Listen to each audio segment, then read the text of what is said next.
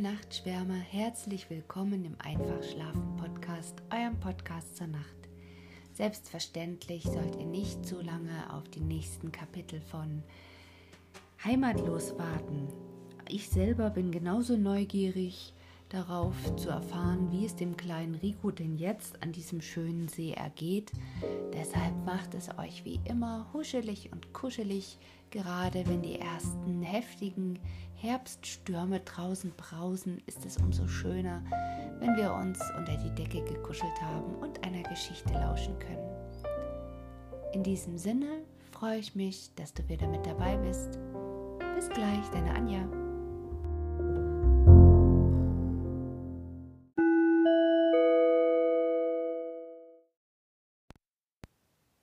13. Kapitel Am fernen schönen See. Rico entfernte sich einige Schritte von dem Gebäude, wo der Zug angehalten hatte, und schaute sich um. Dieses weiße Haus, der kahle Platz davor, der schnurgerade Weg in die Ferne, alles kam ihm so fremd vor, das hatte er in seinem Leben nie gesehen, und er dachte bei sich Ich bin nicht am rechten Ort. Er ging traurig weiter, den Weg hinab, zwischen den Bäumen durch. Nun machte der Weg eine Wendung und Rico stand da, wie im Traum, und rührte sich nicht mehr. Vor ihm lag funkelnd im hellen Sonnenschein der himmelblaue See mit den warmen, stillen Ufern, und drüben kamen die Berge gegeneinander. In der Mitte lag die sonnige Bucht, und die freundlichen Häuser daran schimmerten herüber. Das kannte Rico, das hatte er gesehen, da hatte er gestanden, gerade da, diese Bäume kannte er. Wo war das Häuschen? Da musste es stehen, ganz nah. Es war nicht da. Aber da unten war die alte Straße, oh, die kannte er so gut, und dort schimmerten die großen roten Blumen aus den grünen Blättern. Da musste auch seine schmale steinerne Brücke sein, dort über den Ausfluss vom See, Dort war er so oft hinübergegangen, man konnte sie nicht sehen. Plötzlich rannte Rico, von brennendem Verlangen getrieben, hinauf auf die Straße und hinüber. Da war die kleine Brücke. Er wusste alles. Da war er drüber gegangen und jemand hielt ihn an der Hand, die Mutter. Mit einem Male kam das Gesicht der Mutter ganz klar vor seine Augen, wie er es nie mehr gesehen hatte, viele Jahre. Da hatte sie neben ihm gestanden und ihn angeschaut mit den liebevollen Augen, und den Rico überkam es wie noch nie in seinem Leben. Neben der kleinen Brücke warf er sich auf den Boden und weinte und schluchzte laut.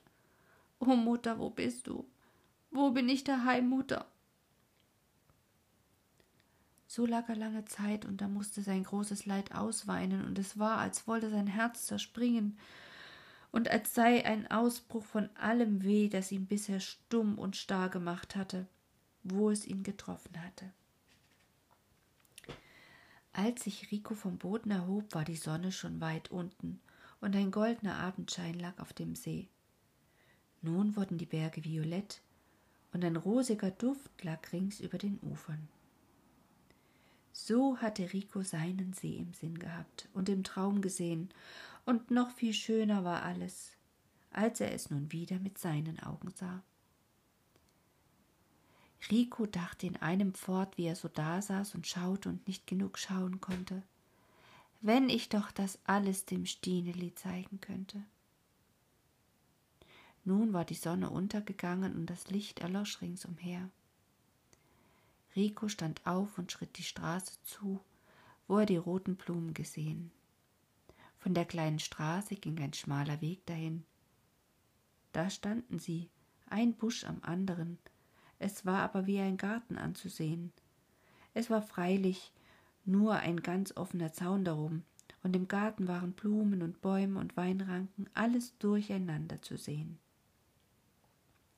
Da droben am Ende stand ein schmuckes Haus mit offener Tür, und im Garten ging ein junger Bursche hin und her und schnitt da und dort große goldgelbe Trauben von den Reben und pfiff wohlgemut ein Lied dazu. Rico schaute die Blumen an und dachte, wenn Stineli diese sehen könnte, und stand lange unbeweglich am Zaun. Jetzt erblickte ihn der Bursche und rief ihm zu Komm herein, Geiger, und spiel ein schönes Liedchen, wenn du eins kannst.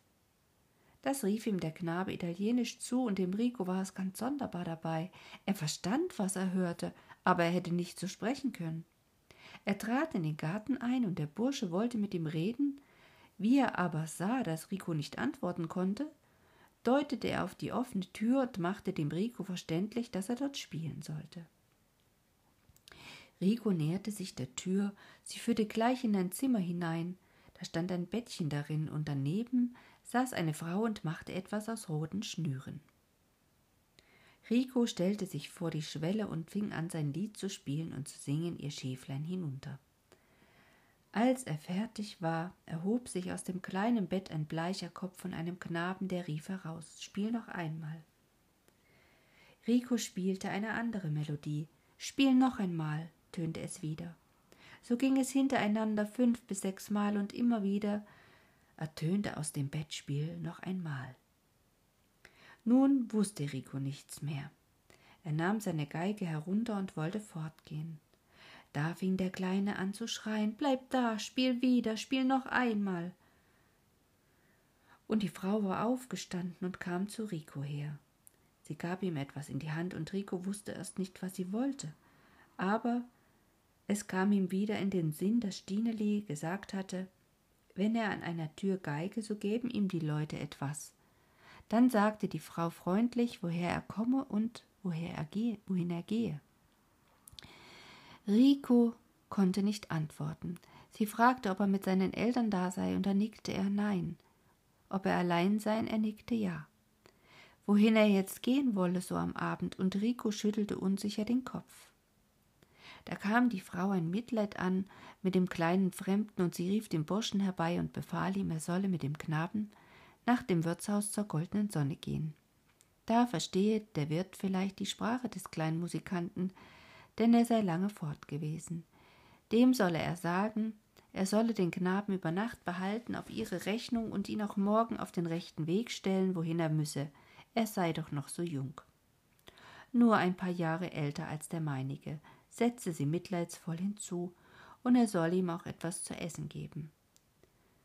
Der Kleine aus dem Bett schrie wieder, er muss noch einmal spielen und ließ nicht ab, bis die Mutter sagte, er kommt ja morgen wieder. Jetzt muss er aber schlafen und du auch. Der Bursche ging nun dem Rico voran, und dieser wusste nun wohl, wohin er komme. Er hatte die Worte der Frau verstanden. Es war gut zehn Minuten bis zum Städtchen hin. Da mitten in einem Gässchen trat der Bursche in ein Haus und unmittelbar in eine große Wirtsstube ein, die war dick voller Tabakrauch. Und eine Menge Männer saßen an den Tischen herum. Der Bursche richtete seinen Auftrag aus und der Wirt sagte, es ist gut. Und die Wirtin kam auch gleich herbei und beide sahen sich den Rico von oben bis unten an. Wie aber die Gäste, die am nächsten Tische saßen, die Geige saßen, riefen gleich mehrere von ihnen da gibt's Musik. Und einer rief, Spiel auf, Kleiner, gleich wird's lustig. Und sie riefen alle so durcheinander, dass der Wirt kaum fragen konnte, was der Rico für eine Sprache rede und woher er komme.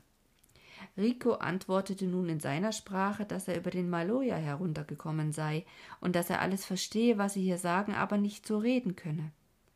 Der Wirt verstand ihn und sagte, er sei auch schon da droben gewesen und sie wollten doch miteinander reden, aber jetzt solle er etwas geigen, denn die Gäste riefen noch immerfort, sie wollten Musik haben. Da fing Rico gehorsam an zu spielen, und zwar wie immer mit seinem Liede und sang dazu. Aber von den Gästen verstand keiner ein Wort von dem Gesang, und die Melodie kam den Zuhörern wohl ein wenig einfach vor. Einen fingen an zu schwatzen und zu lärmen, und die anderen riefen, sie wollten etwas anderes, einen Tanz oder etwas Schönes. Rico sang unentwegt sein Lied zu Ende. Denn wenn er es einmal angefangen hatte, dann sang er es durch, und wie er nun fertig war, besann er sich. Einen Tanz konnte er nicht spielen, er kannte keinen. Das Lied von der Großmutter ging noch langsamer, und sie konnten wieder nichts verstehen. Jetzt kam ihm in den Sinn, und es stimmte an. Una Sierra in Peschera. Kaum waren die ersten melodischen Töne dieses Liedes erklungen, so entstand eine völlige Stille. Und mit einem Male ertönten von da und dort und von allen Tischen her die Stimmen, und es wurde ein Chor. So schön, wie Rico nie einen gehört hatte, dass er ganz in Begeisterung kam und immer feuriger spielte, und die Männer alle sangen immer eifriger. Und war ein Vers zu Ende, so fing Rico gleich mit festem Zuge den neuen an, denn er wusste noch wohl von dem Vater her, wo es aufhörte. Und wie nun der Schluss kam, da brach nach dem schönen Gesang ein solcher Lärm los, wie Rico noch nie einen gehört hatte. Alle die Menschen riefen und schrien durcheinander und schlugen vor Freude die Fäuste auf den Tisch, und dann kamen sie alle mit ihren Gläsern auf den Rico los, und aus jedem sollte er trinken, und zwei schüttelten ihm die Hände und nach einer die Schultern, und alle miteinander schrien ihn an und machten vor lauter Freudenspektakel dem Rico Angst und Bange, dass er immer blässer wurde. Er hatte aber ihr eigenes Pischera-Lied gespielt, das nur ihnen gehörte und das nie ein Fremder lernen konnte. Und er hatte es fest und rein gespielt, als wäre er einer von Pischera. Ach, das konnten die lebhaft empfindenden Pischerianer gar nicht genug aussprechen und sich freuen über den Wundergeiger und Brüderschaft mit dem Trinken. Nun aber kam die Wirtin dazwischen, mit einem Teller voll Reis und einem großen Stück Huhn oben darauf. Sie winkte dem Rico und sagte es den Leuten, sie sollten ihn in Ruhe lassen, er müsse nun essen, er sei ja kreideweiß vor Anstrengung. Und dann stellte sie seinen Teller auf einen kleinen Tisch in der Ecke und setzte sich zu ihm und ermunterte ihn brav zu essen. Das könne einem so mageren Bürschchen nur gut tun. Rico fand auch sein Nachtessen vortrefflich, denn seit dem Kaffee am frühen Morgen hatte er keinen Bissen mehr gesehen und zu dem Fasten hatte er so viel erlebt heute. Sobald er auch seinen Teller leer hatte, fielen ihm die Augen zu vor Müdigkeit. Der Wirt war auch an den Tisch getreten und lobte den Rico für sein Spiel und fragte ihn, wem er angehörte und wohin er wolle. Rico sagte ihm, indem er seine Augen mit Mühe offen hielt, er gehöre niemanden und er wolle nirgends hin. Da ermunterte ihn der Wirt freundlich, er solle nur ohne Kummer schlafen gehen. Morgen könne er dann die Frau Menotti wieder besuchen, die ihn hierher geschickt habe. Die sei eine gar gute Frau und könne ihn vielleicht als Knechtlein gebrauchen, wenn er nicht wohin wüsse. Aber die Wirtin riß den Mann immer noch am Ärmel so als ob er nicht sagen sollte, was er sagte. Er redete aber doch fertig, denn er begriff nicht, was ihm wollte. Nun fingen die Männer an den Tischen wieder zu lärmen an. Sie wollten noch einmal ihr Lied gespielt haben. Da aber rief die Wirtin Nein, nein, am Sonntag dann wieder. Er fällt ja um vor Müdigkeit. Und damit nahm sie den Rico an der Hand und führte ihn hinauf in eine große Kammer, da hing das Roßgeschirr an der Wand, und in der einen Ecke war Korn aufgeschüttet und in der anderen stand sein Bett. In wenigen Minuten lag Rico darin und schlief tief und fest. Und später, als in dem Hause alles still geworden war, da saß der Wirt noch an dem Tischchen, wo Rico gesessen, und die Frau stand vor ihm, denn sie war noch am Aufräumen, und sagte mit Eifer den musst du der Frau Menotti nicht wieder zuschicken. Ein solches Bürschchen kann ich gerade gebrauchen zu allerhand Geschäften. Und hast du denn nicht bemerkt, wie er geigen kann? Sie wollten ja alle wild davon. Gib acht. Das gibt einen Geiger ab, wie keiner ist von den unseren dreien. Und Tänze spielen lernt er schon. Dann hast du ihn für nichts an allen Tanztagen und kannst ihn noch ausleihen. Den musst du gar nicht mehr aus der Hand lassen. Er sieht manierlich aus und gefällt mir. Den behalten wir. Es ist mir auch recht, sagte der Wirt und sah ein, dass seine Frau etwas Vorteilhaftes ausgedacht hatte. Vierzehntes Kapitel Neue Freundschaft und die alte nicht vergessen. Am Morgen stand die Wirtin unter der Haustür und hielt ihre Umschau über das Wetter und was sich etwa über Nacht ereignet habe. Da kam der Bursche der Frau Menotti dahergegangen, er war zugleich Herr und Knecht auf dem schönen, fruchtreichen Gute der Frau, denn er verstand die Garten- und Feldarbeit und regierte und besorgte alles selbst und hatte es gut. Darum pfiff er auch fortwährend. Als er nun vor der Wirtin stand, stellte er das Pfeifen ein wenig ein und sagte, wenn der junge Musikant von gestern Abend noch nicht weiter sei, solle er zur Frau Menotti herüberkommen, das Büblein wollte ihn noch einmal Geigen hören. Ja, ja, wenn es der Frau Menotti nur nicht zu stark pressiert, sagte die Wirtin, indem sie beide Arme in die Seite stemmte, zum Zeichen, dass sie nicht in der Eile sei. Vorderhand liegt der Musikant oben in seinem guten Bett und schläft noch tapfer, und ich gönne ihm seinen Schlaf. Der Frau Menotti könnt ihr sagen, ich wolle ihn einmal vorbeischicken, denn er gehe nicht weiter, sondern ich habe ihn auf und angenommen für gut. Denn er ist ein verlassenes Waisenkind, das nicht wusste wohin, und nun ist er wohl versorgt, setzte sie mit Nachdruck hinzu. Der Bursche ging mit seinem Auftrag. Die Wirtin ließ den Rico ganz fertig schlafen, denn sie war eine gutmütige Frau. Nur dachte sie zuerst an den eigenen Profit und dann nachher an den der anderen. Als Rico endlich von selbst erwachte, hatte er alle Müdigkeit durchgeschlafen und kam ganz frisch die Treppe herunter. Da winkte ihm die Wirtin in die Küche hinein und stellte ein großes Becken voll Kaffee vor ihn hin auf den Tisch und legte einen schönen gelben Maiskuchen daneben, und dann sagte sie so kannst du's alle Tage haben, wenn du willst, und am Mittag und Abend noch viel besser. Denn da kocht man für die Gäste und da bleibt immer etwas übrig. Dann kannst du für mich auslaufen und daneben geigen, wenn's nötig ist, und kannst uns bei uns daheim sein und hast deine eigene Kammer und musst nicht mehr in der Welt umherziehen. Jetzt kannst du nur sagen, ob du willst. Da antwortete Rico zufrieden. Ja, ich will denn so viel konnte er ganz gut in der Wirtin Sprache sagen.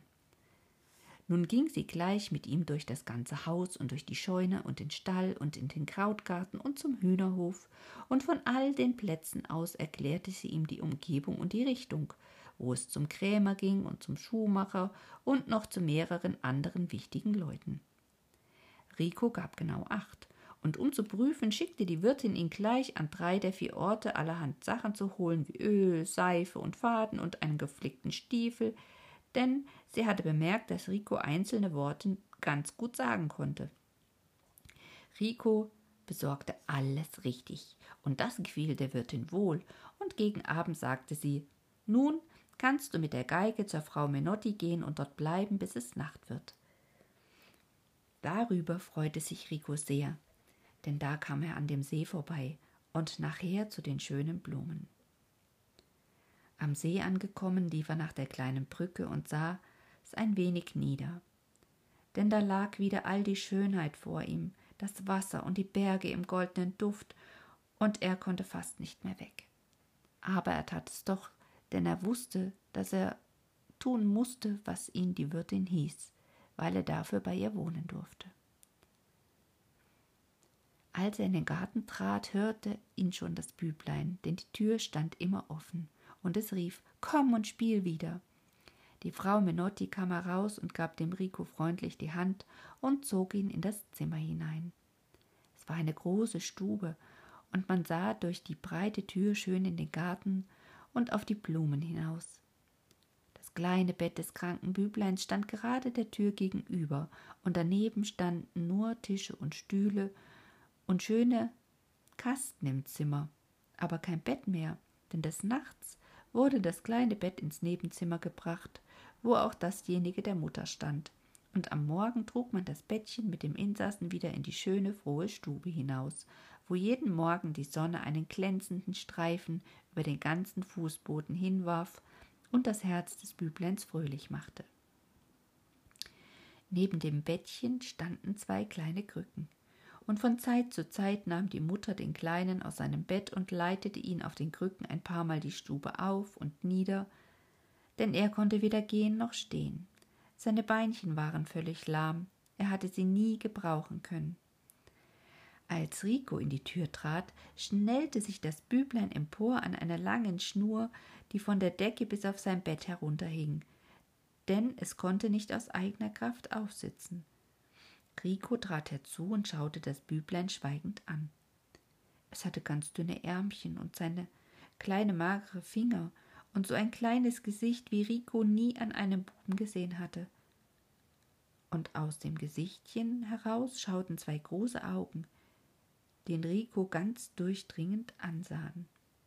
Denn das Büblein, das wenig Neues vor Augen sah und nach viel Neuem und nie gesehenen Dingen dürstete, schaute alles ganz scharf an, das auf seinem einsamen Weg kam.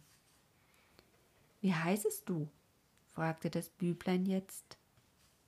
Rico war die Antwort. Und ich Silvio. Wie alt bist du? fragte es weiter. Bald elf Jahre alt. Und ich auch bald, sagte das Büblein. Ach, Silvio, was du sagst, fiel die Mutter ein. Noch nicht völlig vier bist du, so schnell geht's nicht. Spiel wieder, sagte nun der kleine Silvio. Die Mutter setzte sich an ihren Platz neben dem Bettchen und Rico stellte sich etwas weiter unten hin und fing an zu geigen. Silvio konnte es nicht genug bekommen. Sobald der Rico ein Stück fertig hatte, so ertönte sein Spiel wieder. So hatte Rico alle seine Stücke wohl sechsmal durchgespielt. Da ging die Mutter weg und kam wieder mit einem Teller voll von den goldgelben Trauben und sagte, nun müsse Rico ausruhen und sich auf den Stuhl setzen, an das Bett und Trauben essen mit dem Silvio. Dann ging sie ein wenig in den Garten hinaus und sah ihren Sachen nach und war froh darüber, denn sie konnte fast gar nie von dem Bette des Kleinen weggehen. Er litt es nicht und schrie dann immer jämmerlich, und so war es eine rechte Wohltat für die Frau, dass sie einmal hinausgehen konnte. Unterdessen verstanden sich die beiden drinnen vortrefflich, denn auf Silvios Fragen konnte Rico ganz gut antworten, auch konnte er sich leicht verständlich machen, wo er etwa nicht gleich das rechte Wort wusste, und die Unterhaltung war dem Silvius sehr kurzweilig. Die Mutter konnte auch die Blumenbeete und die Weinreben und die schönen Feigenbäume im Acker und ringsum alles ansehen, ohne dass der Silvio ein einziges Mal gerufen hätte. Aber als sie nun hereinkam und es bald zu dämmern anfing und Rico aufstand um fortzugehen, da schlug der Silvio einen großen Lärm an und hielt den Rico fest am Wämschen mit beiden Händen und wollte ihn nicht loslassen, wenn er nicht gleich verspreche, er komme morgen wieder und alle Tage. Aber die Frau Menotti war eine vorsichtige Frau. Sie hatte den Bericht der Wirtin auch ziemlich verstanden und beschwichtigte nun den Silvio und versprach ihm, gleich in den nächsten Tagen zu der Wirtin zu gehen und mit ihr zu sprechen, denn der Rico könne nichts versprechen, so von sich aus, weil er folgen müsse. Endlich ließ der Kleine das Wämschen los und gab Rico die Hand, und dieser ging ungern aus der Stube weg. Er wäre lieber da geblieben, wo es so still war und alles so gut aussah und Silvio und die Mutter so freundlich zu ihm waren. Es vergingen wenige Tage, da trat eines Abends die Frau Menotti ganz aufgeputzt in die goldene Sonne ein, und die Wirtin lief ihr entgegen und führte sie den oberen Saal hinauf.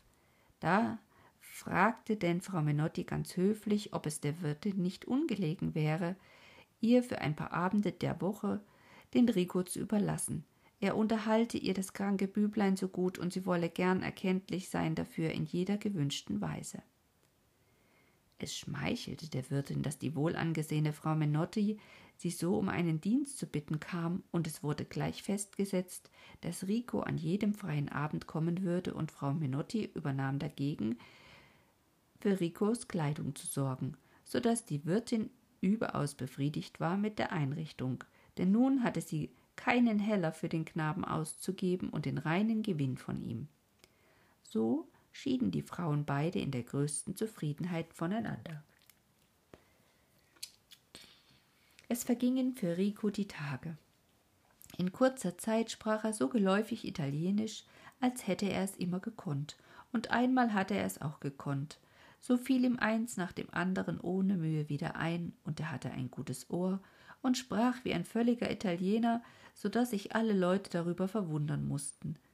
Die Wirtin konnte ihn so gut gebrauchen, wie sie nicht einmal erwartet hatte, denn seine Geschäfte machte er so sauber und ordentlich, wie sie selbst manches nicht machen konnte, denn sie hatte die Geduld nicht.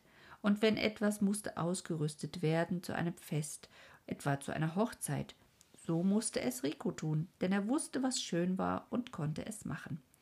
Wenn er seine Aufträge ausrichten musste, so war er wieder da, ehe die Wirtin nur denken konnte, er sei am Ort angekommen, denn er brauchte keine Zeit zur Unterhaltung. Wenn jemand ihn ausfragen wollte, so kehrte er sich auf der Stelle um und ging davon. Das gefiel der Wirtin besonders. Als sie es bemerkte, und es flößte ihr einen solchen Respekt ein vor dem Jungen, dass sie ihn selbst nicht ausfragte. Und so kam es, dass eigentlich niemand wusste, wie er nach Peschera gekommen war, aber es hatte sich eine Geschichte verbreitet, die nahm jedermann an.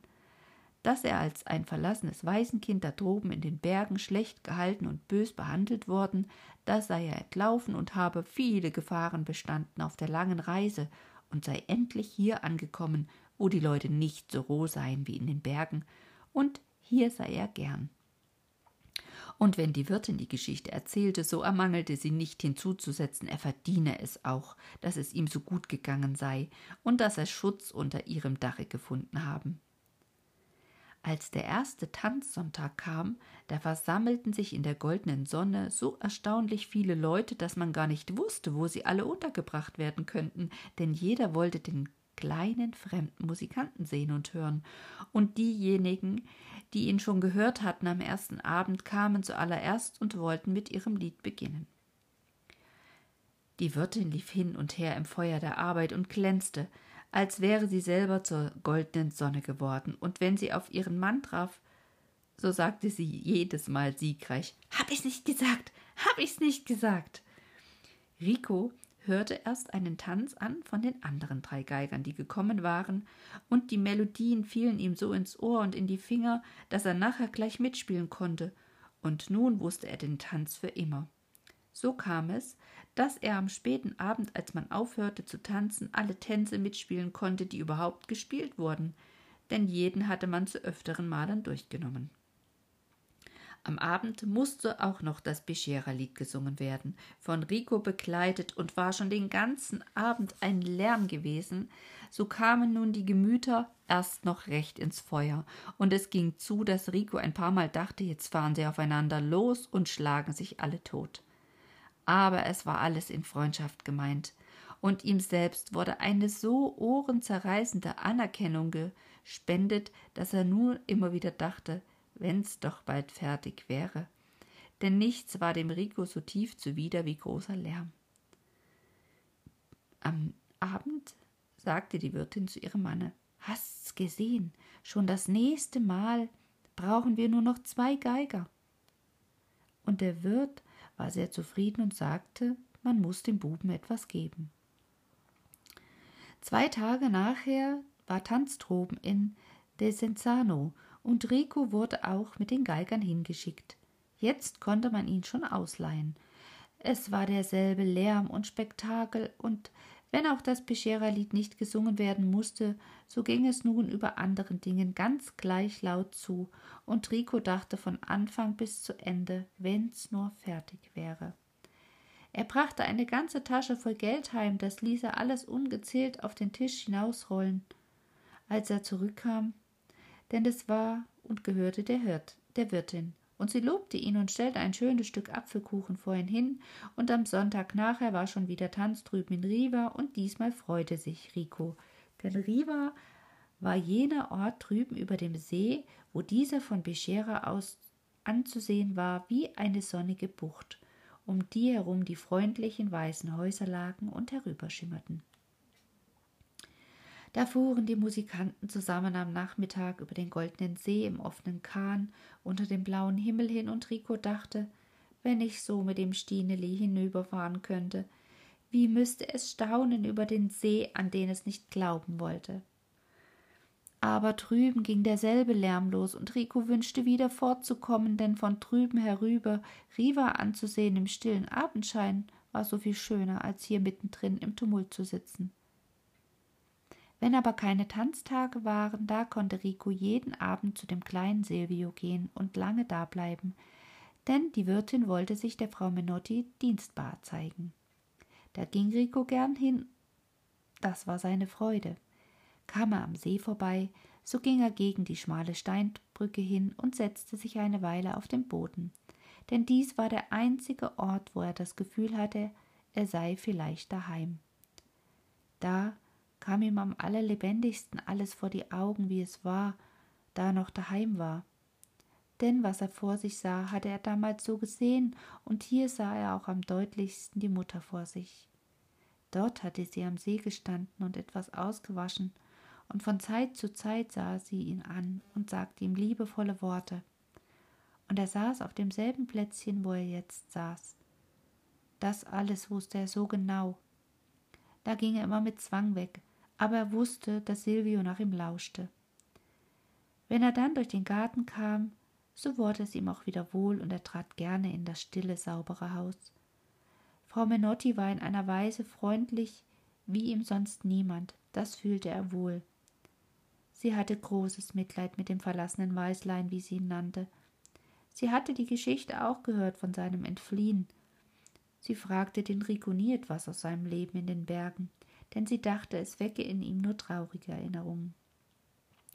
Sie fühlte auch, dass der Rico nicht die Pflege hatte, die ein Büblein von seinem Alter und von so stiller Art bedurft hätte.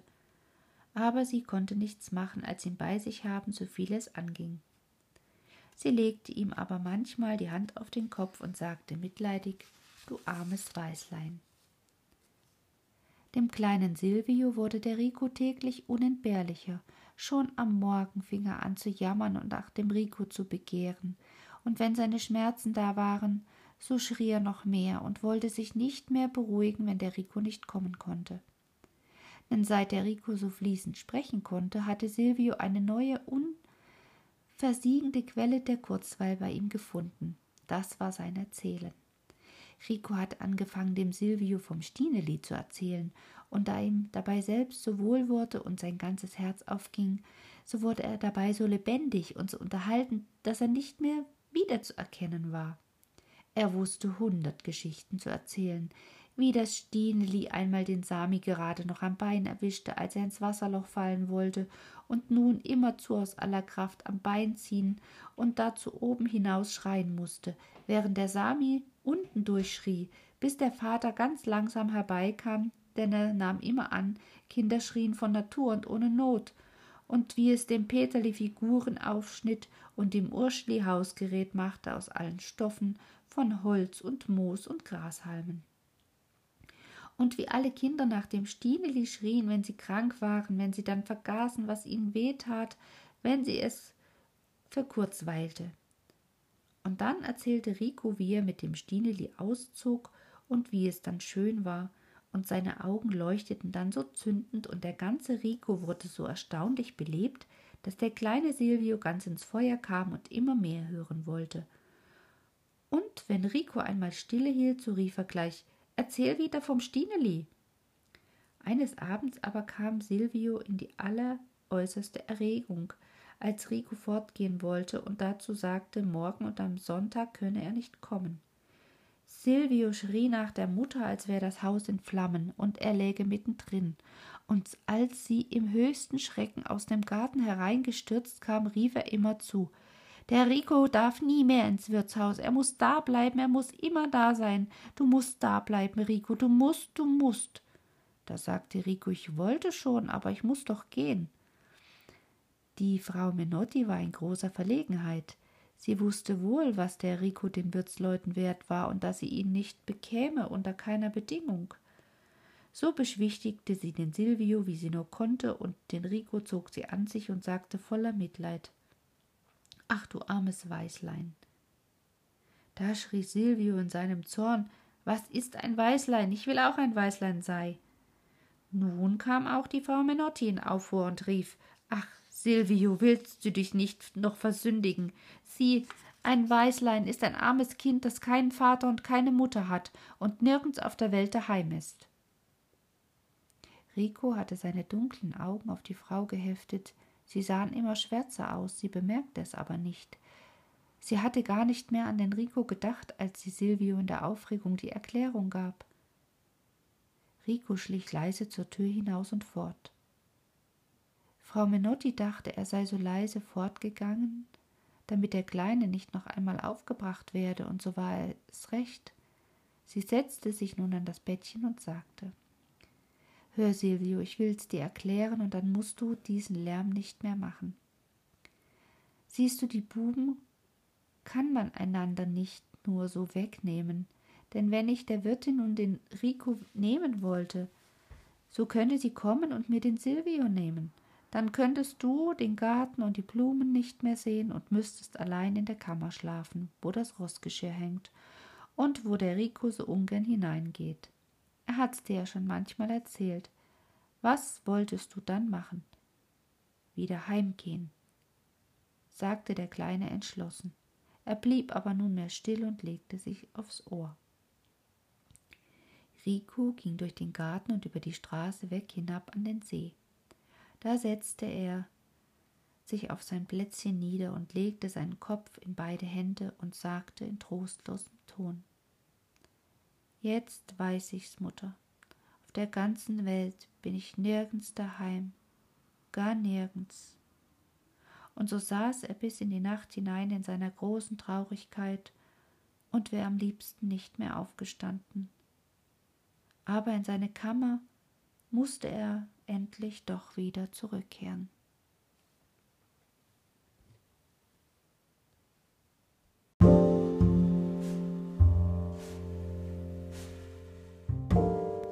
Ihr lieben Nachtschwärmer und gute Nachtgeschichtenhörer, damit endet die heutige Folge.